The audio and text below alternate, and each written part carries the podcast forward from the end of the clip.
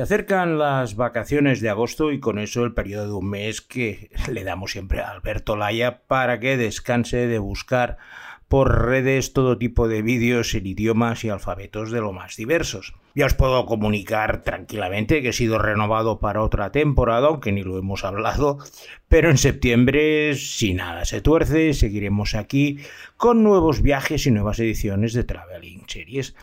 En esta última edición prevacacional he decidido ir a un lugar bastante cercano, que muchos de vosotros lo conocéis de oídas por los dos temas principales, pero que tampoco se os ocurriría ir de vacaciones.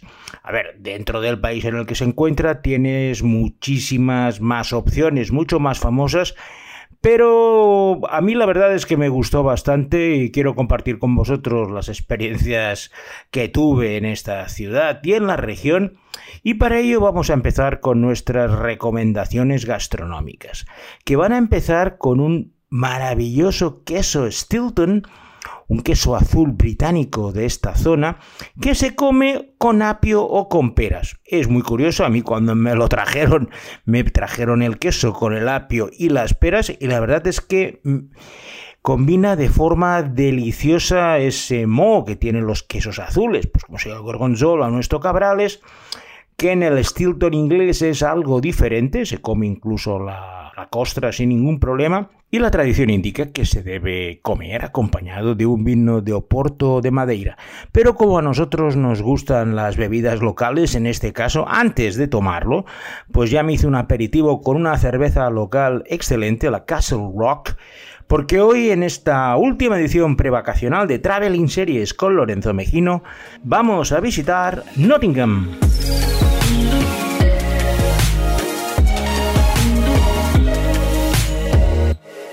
Nottingham y su condado Nottinghamshire es una región que se encuentra situada en el centro geográfico de Inglaterra, no tiene salida al mar, es la región que llaman los Midlands y tiene una superficie parecida a la de Guipúzcoa con 800.000 habitantes. Su capital es Nottingham, pero aparte tiene ciudades de cierta importancia como Mansfield pero que están todas muy unidas a través de una red impresionante de autopistas. Muy cercana a Nottingham está Sheffield, Derby y muchas otras ciudades que en apenas 30-40 minutos vas de una a otra, lo que lo hace una conurbación urbana bastante grande, aunque todas ellas tienen sus señas de identidad.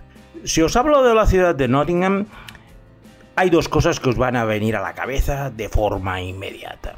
Por un lado, el bosque de Sherwood, con la figura legendaria de Robin Hood, y por otro, los que seáis más futboleros, el equipo del Nottingham Forest, que ganó dos veces la Copa de Europa ya por los años 80. Los dos son las principales señas de identidad de Nottingham, tanto es así que la figura del sheriff de Nottingham sigue estando presente en la vida actual. De hecho, hay un cargo que es eh, el alto sheriff de Nottingham, el High Sheriff of Nottingham, que es el cargo electo más antiguo de Inglaterra desde el año 1060. Nottingham tiene su, su, High Sheriff, su alto sheriff. Ahora es un cargo protocolario, cambia cada año, pero bueno, va vestido como en la Edad Media y no deja de ser un reclamo turístico para una ciudad que realmente es más conocida por el tema. También en paralelo tienen el sheriff de Nottingham, que es otra persona protocolaria más moderna, esta es del 1400, pero sirve precisamente pues para cualquier acto cuando llega la reina a visitar la región, pues el sheriff y el alto sheriff de Nottingham van a recibirla y van a hacerle todos los honores como principales autoridades institucionales del condado de Nottingham. Eh, ya os he comentado anteriormente que la ciudad de Nottingham es un importante nudo de comunicaciones para todo el centro y el norte de Inglaterra, por lo que no os debería extrañar que la primera serie de nuestra selección de Nottingham sea precisamente una serie de camioneros. Truckers. We've all got our problems. You what I was going through at the moment? Malachi! Oh, I am concerned about him, father to son. Trackers fue una miniserie de corta duración, duró apenas cinco episodios, que narraba la vida de cinco camioneros en la ciudad de Nottingham. Cada episodio estaba dedicado a la vida de cada uno de ellos, donde conocíamos pues tanto las rutas que hacían como sobre todo sus relaciones familiares. Teníamos todo tipo de personalidades, desde el veterano resabiado que solo espera jubilarse, hasta el joven con problemas, hasta una camionera que tiene que luchar contra el machismo y la misoginia del resto de sus compañeros en el sector, pero bueno, iban alternando los trayectos en camión, que claro, al ir solos no suele ser muy televisivo ni cinematográfico ver a los camioneros, por lo que recurren habitualmente a hablar con la radio para tener una cierta conversación. Al estar rodada y centrada en Nottingham, permite conocer un poco el extrarradio de la ciudad y no deja de ser una primera aproximación a la vida en este condado de Nottingham a partir de las vidas de los camioneros que van cruzando arriba y abajo desde Escocia hasta Londres o hacia las cercanas ciudades de Birmingham, Sheffield o Derby. No os voy a engañar cuando os digo que la serie fue un fracaso, apenas duró cinco episodios, no se renovó, pero como en Traveling Series lo que nos gusta es dar series que puedan ilustrar esas ciudades, Trackers es una magnífica opción para iniciar nuestro viaje, que ya os aviso que irá increciendo. He tenido la oportunidad de estar en dos ocasiones en Nottingham, ya os aviso que no es una ciudad de estas que atrae turistas a manadas, excepto por el tema del sheriff, y fue pues a principios de la década pasada, cuando estaba trabajando en los Juegos Olímpicos de Londres, uno de mis amigos tenía era de Nottingham y un fin de semana se emperró en que fuera con él porque era un fanático de uno de los equipos más antiguos de la historia del fútbol, el Notts County que se fundó en 1862 y que ahora pues ha perdido ha perdido mucha importancia porque el principal equipo de la ciudad es el Nottingham Forest que se los han comido. Pero una cosa curiosa del fútbol en Inglaterra es que la gente son fanáticas del equipo de su ciudad y siempre son de ese equipo. No es como aquí que la gente es de un equipo y aparte son del Barça del Madrid porque claro, quieren ganar y quieren tener la sensación de que han ganado copas, ligas, no. En Inglaterra eres del equipo de tu ciudad, de tu barrio, de tu pueblo y lo eres de por vida. Si te ha tocado el Liverpool o el Manchester United, pues has tenido suerte. Y si con mi amigo Rob le ha tocado el Notts County, pues bueno, haces lo que puedes. Por aquel entonces el equipo estaba en tercera división y me invitó a ver un partido de estos de fútbol recio de los de antes que jugaban el Notts County contra el Port Vale. Jugaban en el estadio del Notts County, que es un estadio hecho en 1910, uno de esos estadios añejos británicos de madera, donde el fútbol, pues te podías imaginar cómo era la Primera Guerra Mundial. Y lo cierto es que veías las hinchadas animando a sus equipos, ya digo, eran equipos de tercera, pero desplazadas desde su ciudad, en Notts County, son de las más fieles que hay, cantando de principio a fin. El campo tiene 20.000 espectadores y estaba casi lleno para un partido cualquiera. Y ahí sí que es el espectáculo del fútbol mucho mejor que lo que vemos ahora en en Champions y Primera División, donde todo está mucho más teledirigido. Aquello es fútbol en estado puro. La gente va a disfrutar, a cantar, a ver a, ver a su equipo ganar a ser posible. Y si no, pues da igual. Al final siempre acaban en el pub de la esquina bebiendo ingentes cantidades de Castle Rock, la cerveza de Nottingham, y si vais por allí es toda una experiencia. A ver, el Nottingham Forest está en segunda división y es un poco más serio. Pero ahora el pobre Notts County bajó de las ligas profesionales hace tres años por primera vez en su historia y ahora está en quinta división por ahí mal viviendo. Pero me comentaba mi amigo Rob, que hace poco hablé con él, que él seguía yendo a todos los partidos y el campo se seguía llenando, aunque jugaran, pues eso, con un equipo que tuvieras que mirar en el mapa con lupa. Porque él es del Notts County, es su equipo, y si tenía una cita cada 15 días era ir al campo a ver a su equipo jugar. Eso es afición al fútbol y no las cosas que vemos por estos lares. El día después del partido, mi amigo Rob decidió dar una pequeña excursión por el norte del condado de Nottingham y me llevó a ver eh, una cosa, la verdad es que me gustó mucho, que eran cuatro casas señoriales que correspondían a cuatro ducados ancestrales de Inglaterra. De hecho, en inglés le llaman The Ducheries y son cuatro de esas casas tipo Downton Abbey, para que os hagáis una idea, que están en medio de la campiña, completamente rodeadas de campos, un poco como si fueran eh, controlando lo que sucede en sus vastas posesiones con la suerte añadida de que mi amigo Rob había estudiado en la Universidad de Cambridge con uno de los herederos de estas casas, concretamente Thoresby Hall, que es la mansión señorial de los duques de Kingston, y nos invitaron a comer. La verdad es que no iba muy vestido para la ocasión, tengo que avisar, pero lo cierto era que era bastante más casual, que dicen allí, que lo que me esperaba. Y solo por visitar la mansión por dentro, ver las casas, las habitaciones, el servicio que tienen, me hizo vivir como si fuera una de esas series, como la que he comentado antes, dando una Abbey por dentro. Más adelante, Rob me llevó a Newark, que es otra de las ciudades importantes con un castillo del Nottinghamshire y que nos interesa porque es el lugar donde se desarrolla la segunda serie de Nottingham de hoy y que lleva como título Newark, Newark. Value chicken breast. Because you're back on the market, you need to start stacking it up a bit. Thank you, sweetheart. Newark, Newark es una comedia familiar ambientada en la ciudad de Newark-on-Trent, una de las principales ciudades del condado de Nottingham y a apenas 30 kilómetros de la capital. Su protagonista es Maxine, una mujer que se ha divorciado recientemente y que está intentando adaptarse a la vida de soltera tras separarse del mangante de su ex marido Terry.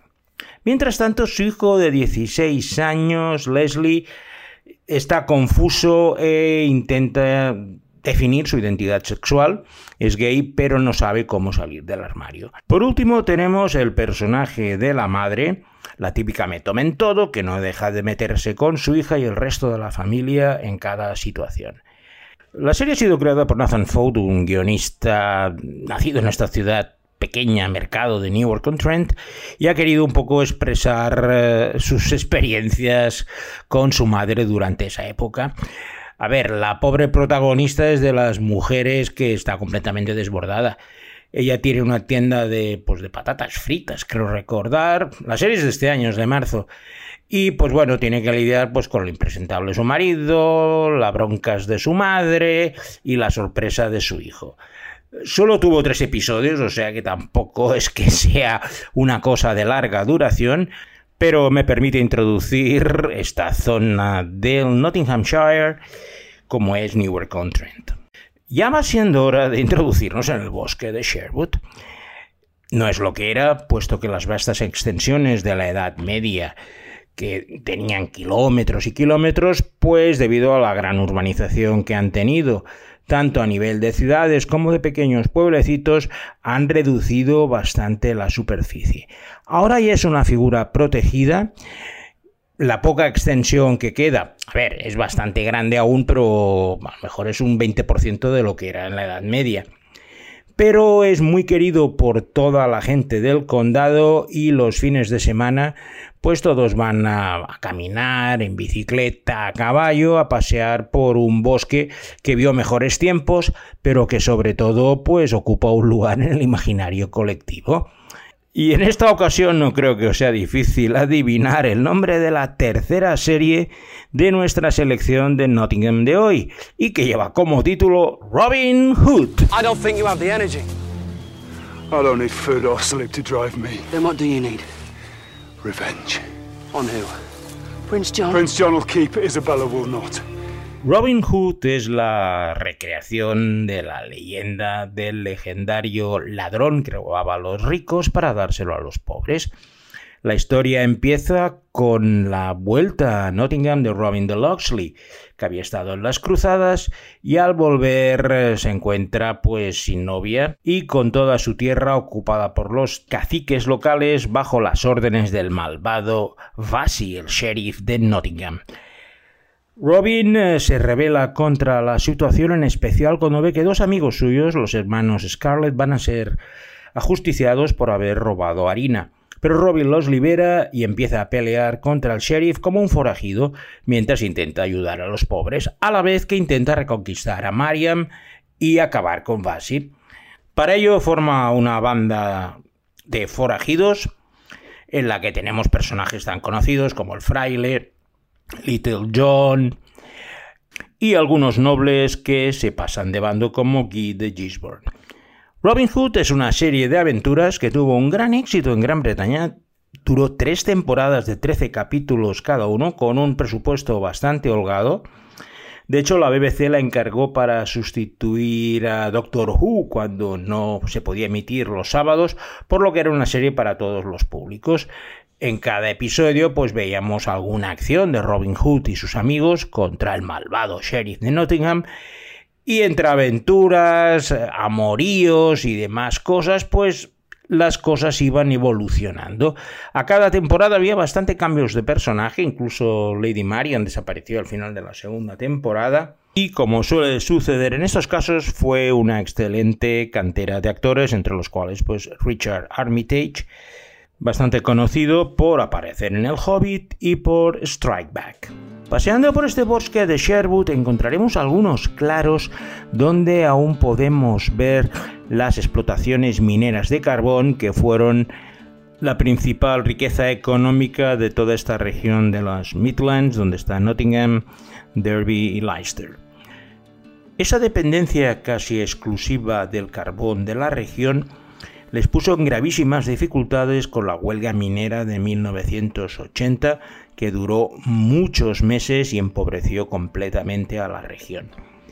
Aparte hubo grandes luchas porque algunas ciudades decidieron trabajar, por lo que los huelguistas les dijeron esquiroles, y hubo una serie de rencillas que duran hasta nuestros días. De hecho, en algunos cánticos en los clubes de fútbol se refieren a los del Nottingham como esquiroles, porque no olvidan que hace pues, 40 años les reventaron la huelga. Y este contexto socioeconómico es en el que se desarrolla la última serie de nuestra selección de Nottingham de hoy, una de las mejores series que he visto este año y que se llama Sherwood. I know the potential to inflame divisions in the community. This place remembers.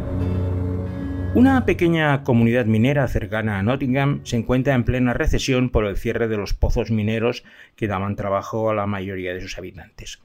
Ese cierre de las minas es la última consecuencia de una larguísima huelga minera de los años 80 y que al ser reventada por determinados colectivos crearon grandes sentimientos internos de odio y recelo que se mantienen vigentes en la actualidad. El asesinato de Gary Jackson, un agresivo líder sindical minero, amenaza con volver a abrir esas trincheras entre ambos bandos enfrentados, por lo que el veterano inspector local St. Clair recibe el encargo de descubrir rápidamente la identidad del posible asesino. Por una serie de coincidencias, como ayudante le envían a Kevin Salisbury, un veterano y resabiado inspector londinense, con el que St. Tuvo diversos enfrentamientos cuando ambos eran dos policías novatos en pleno conflicto minero de los 80, por lo que su relación no va a ser nada sencilla desde el momento en que se vuelven a encontrar.